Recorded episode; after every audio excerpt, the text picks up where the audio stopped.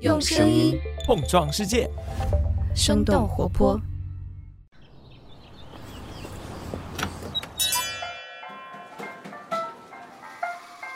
您的生动早咖啡好了，请慢用。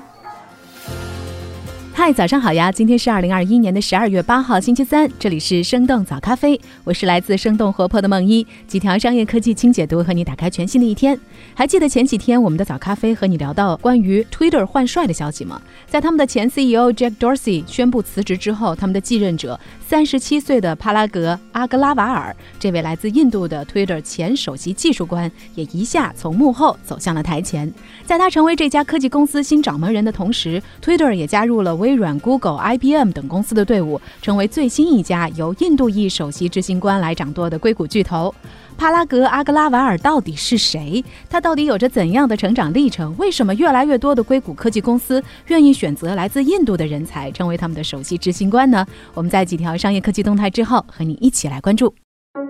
我们首先来关注一下阿里的组织架构调整。十二月六号，阿里巴巴集团董事会主席兼 CEO 张勇发布内部信，宣布拆分沿用多年的面向消费者和面向企业的业务架构，将各条业务重组为国内业务和国际业务两大板块。这是继二零一五年的大中台以来，阿里巴巴组织架构的又一次重要调整。张勇宣布将整合大淘宝，包括淘宝、天猫、阿里妈妈以及 B to C 零售事业群和幺六八八等业务，共同形成中国数字商业板块，也就是国内业务，由分管 B to B 业务多年的戴珊负责。另外，整合全球速卖通和国际贸易两个海外业务，以及面向海外市场的多家子公司，组成海外数字商业板块，由擅长流量运营的蒋凡来负责。其实多年以来，阿里通常都会在双十一之后宣布组织架构调整和人事升迁变动。只是今年的组织架构调整幅度尤为重大。根据财新的分析，大幅度调整的原因主要是宏观环境的不利影响以及市场竞争加剧。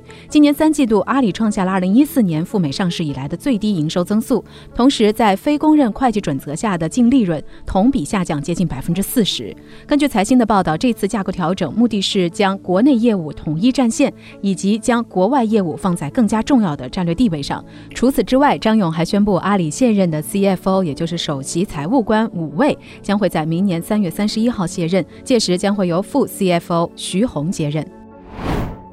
接下来我们关注一下商汤科技。最近，根据港交所的文件显示，商汤科技已经通过了上市聆讯，预计将会在今年的十二月十七号挂牌上市。根据招股书显示，从二零一八年到二零二零年，商汤科技实现营收总额大约是八十四亿元。虽然这家公司目前依然没有摆脱亏损，但是根据咨询公司沙利文的报告显示，以二零二零年的收入计算，商汤科技已经是亚洲收入排名最高的 AI 公司，同时也是中国最大的计算机。视觉软件提供商占据国内计算机视觉市场百分之十一的份额。商汤科技成立于二零一四年，专注于计算机视觉和深度学习技术。成立到现在呢，已经完成了十二轮融资，融资总金额达到了五十二亿美元，目前的估值超过一百三十亿美元。投资方包括阿里巴巴、春华资本、银湖资本等知名机构。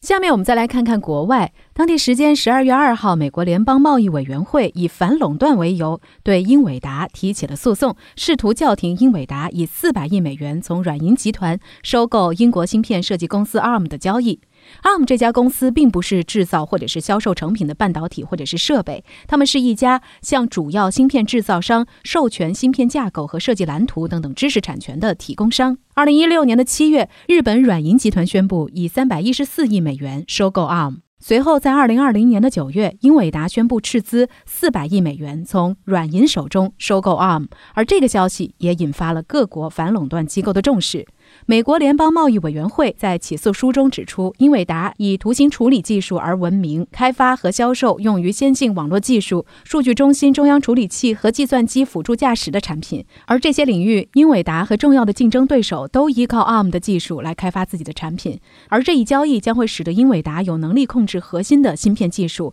有可能损害芯片市场的公平竞争。如果这个交易顺利的完成，合并之后的公司将有可能扼杀下一代技术创新。对于这一次美国联邦贸易委员会的起诉，英伟达表示将会继续努力证明这一交易是有利于促进行业竞争的。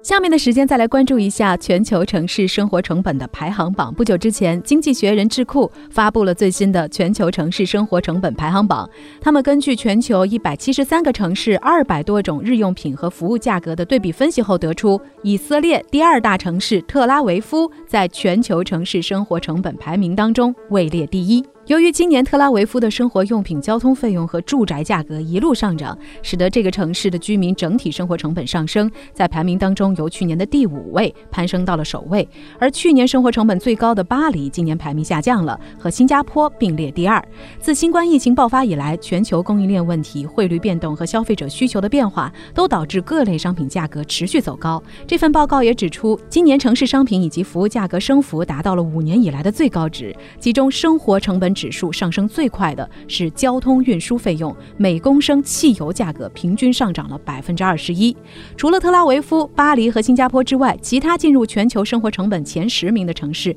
依次是瑞士的苏黎世、中国香港、美国的纽约、瑞士的日内瓦、丹麦哥本哈根、美国洛杉矶以及日本的大阪。下面的时间和你一起来认识一下 Twitter 的新 CEO，来自印度的帕拉格阿格拉瓦尔。他的继任一时之间也引发了不少的讨论，许多的媒体也都不约而同地总结出了一份硅谷一代移民当中印度裔 CEO 的名单，Google、微软、IBM、Adobe 等等科技大公司都位列其中。那为什么在硅谷的科技公司管理层当中，来自印度的人才的比例越来越高？到底是哪些因素导致受过印度培训的商业头脑能够在硅谷大受欢迎呢？我们在一条小小的早咖啡动态之后，马上和你一起来了解。Hello，你好呀，我是梦一。不知道我们在上周推出的一期冬日活泼特辑，你是不是听过了？在那期节目里，你不仅可以听见来自生动游乐场现场的欢笑和尖叫，还可以听见我们生动活泼不同主播在其中各种各样你想不到的客串方式。另外，我们还在这期节目里埋藏了一个小小的声音解密游戏。目前呢，有不少的朋友已经猜到谜底了，而且还有人猜出了一些彩蛋。如果你也好奇这到底是一个怎样的游戏和内容，不妨呢在我们今天节目的 show notes 当中来了解详细的。情况，或者你也可以找来上周早咖啡的冬日活泼特辑节目来了解详情。我们的声音解谜小游戏还在持续过程当中，也期待你能够找到答案。好了，这就是我们今天的早咖啡小动态。下面继续我们今天的清解读。来自彭博社稍早前的报道显示，十一月二十九号，Twitter 宣布 Jack Dorsey 已经决定辞去 CEO 一职，董事会一致任命他们的前首席技术官帕拉格阿格拉瓦尔作为 Twitter 的新首席执行官兼董事会成员。Jack Dorsey 将会继续担任董事会的成员。而今年三十七岁的阿格拉瓦尔在成为 Twitter 的第五任 CEO 的同时，也成为了美国标普五百指数成分股公司当中最年轻的 CEO。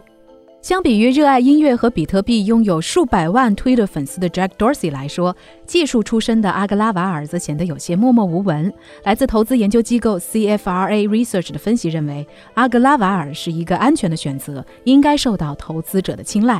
那么，阿格拉瓦尔到底是谁？为什么他会成为 Jack Dorsey 的接班人呢？阿格拉瓦尔来自于印度孟买，毕业于孟买的印度理工学院，后来获得了斯坦福大学的计算机科学博士学位。在加入 Twitter 之前，阿格拉瓦尔曾经在微软、雅虎和 AT&T 都担任过研究员。根据他的 LinkedIn 个人资料显示，他加入 Twitter 的时间是在2011年。一开始，他担任的职位是工程师，当时 Twitter 的员工数还不到一千人。根据 Twitter 对外发布的信息显示，阿格拉瓦尔作为工程师期间一直致力于促进受众数量和收入的增长，并且他也是第一位被任命为 Twitter 杰出工程师的员工。在2017年被任命为首席技术官之后，阿格拉瓦尔开始主导 Twitter 的技术战略制定，同时管理着机器学习和人工智能业务的发展。在首席技术官职位上工作不到三年，阿格拉瓦尔就被正式任命为这家社交媒体巨头的 CEO。Jack Dorsey 也在自己的辞任推文当中表示，Twitter 的每一个重大决策背后都有着阿格拉瓦尔的付出。其实，在硅谷的 CEO 队伍当中，像阿格拉瓦尔这样来自印度的一代移民并不在少数。比如，服务了微软近三十年的纳德拉，Adobe 公司的 CEO 纳拉扬，在 IBM 担任 CEO 二十多年的克里希纳，当然还有 Google 的母公司 Alphabet 首席执行官皮查伊等等。这些来自印度的高管所管理的公司总市值已经接近五万亿美元。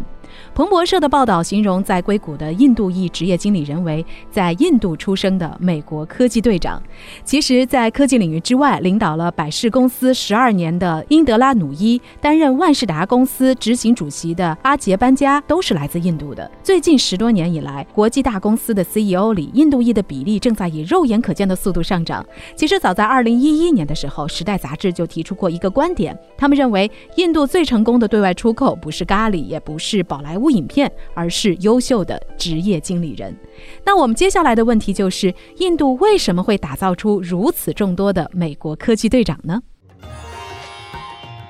原因之一，理工科教育水平突出。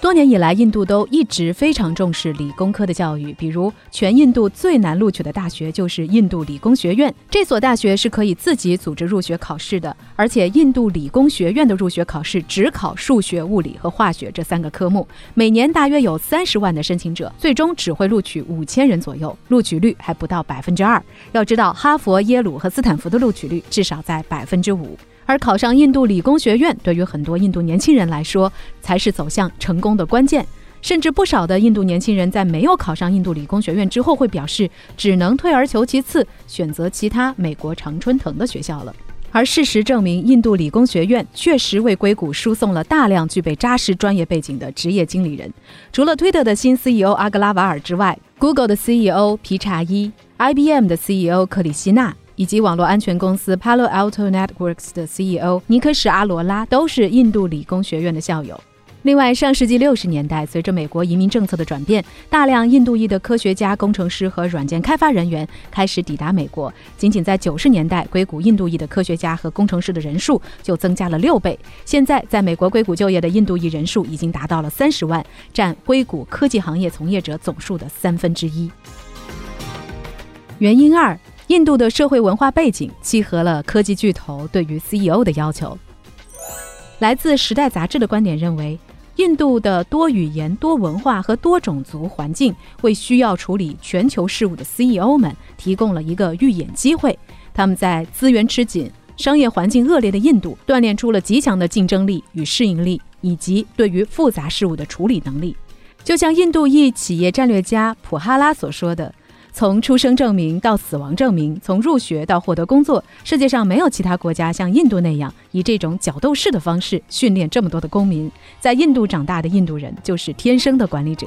再加上他们从小说英语，用英文思考，也使得他们更容易融入多元化的美国科技行业。印度裔企业家卡内基梅隆大学的教授维维克沃多评论道：“当硅谷的科技巨头们因为各种丑闻声誉一落千丈的时候。”纳德拉皮查伊这样的 CEO 给硅谷带来了谨慎、具有反思和更加温和的文化，这样的特性也使得他们成为 CEO 的最有力候选人。彭博社的记者萨里塔拉伊也评价到，这些来自印度的 CEO 们低调谦和的领导力是他们一个巨大的优势。原因三：印度裔移民在硅谷建立的强大人脉关系网。不少硅谷人提到印度裔同事或者是高管的时候，都会一致认为他们非常团结。其实，在一九九二年的时候，当时在美国的印度人就成立了一个叫做印度企业家协会的组织 （TIE），专门为初到美国的印度青年提供各种帮助，比如说为他们寻找导师，为他们拓展人脉。经过几代人的努力，硅谷现在早已经形成了一个非常成熟的印度裔社交生态。他们在各类行业和各大公司都拥有强大的人脉关系网。一位在硅谷的印度裔高管曾经这样评价印度企业家协会。他说：“我可以通过印度企业家协会在硅谷几乎每一家公司来找到认识的人，来建立连接，了解对方的情况，并且创造出实际经济价值。”来自《金融时报》的文章分析显示，即便如今硅谷的印度裔高管已经数不过来了，印度人好像不再需要像以前那样付出非常大的代价才能够突破科技行业的天花板，但他们互帮互助的习惯依然保留到现在。原因四：印度本土的创业环境相对较差。虽然印度诞生了大量的科技人才，但是在世界银行发布的各国营商环境指数当中，印度在二零一九年之前从来都没有进入过全球前一百名。作为世界人口第二多的国家，印度去年的人均 GDP 大约是一千九百美元，不到中国的五分之一。从创业公司的现状来看，在中国截止到二零二零年，十年内创办的市值超过十亿美元独角兽的公司有二百五十一家。然而，根据 TechCrunch 的统计，印度的独角兽公司仅有二十三家，不到中国的十分之一。目前，印度的基础设施欠发达，语言语种众多，社会阶层差异大，产业链也不够完善，这些都成为了印度创业者回到本土寻找机会的阻碍。所以，和很多在海外工作之后回国的中国企业家，比如说李彦宏、张朝阳等人的职业路径不同，从印度走出去的科技人才是很少再返回印度国内的。印度的人力资源部长曾经公开表示说：“我们希望看到的是人才的增长，而不是人才的流失。”聊到这儿，也想来问问你，谁是你心中最优秀的 CEO？他们有哪些特质让你觉得格外重要呢？不妨在我们的评论区一起来聊聊吧。好了，这就是我们今天的生动早咖啡，我们在周五早上再见啦，拜拜。这就是今天为你准备的生动早咖啡，希望能给你带来一整天的能量。如果你喜欢我们的节目，请记得在苹果 Podcast 给我们五星或者好评，也欢迎你分享给更多的朋友。这会对我们非常有帮助。同时，你也可以在公众号和微博搜索“生动活泼”，“声”是声音的“声”，这样就可以了解更多与我们节目相关的信息啦。生动早咖啡，期待与你下次再见。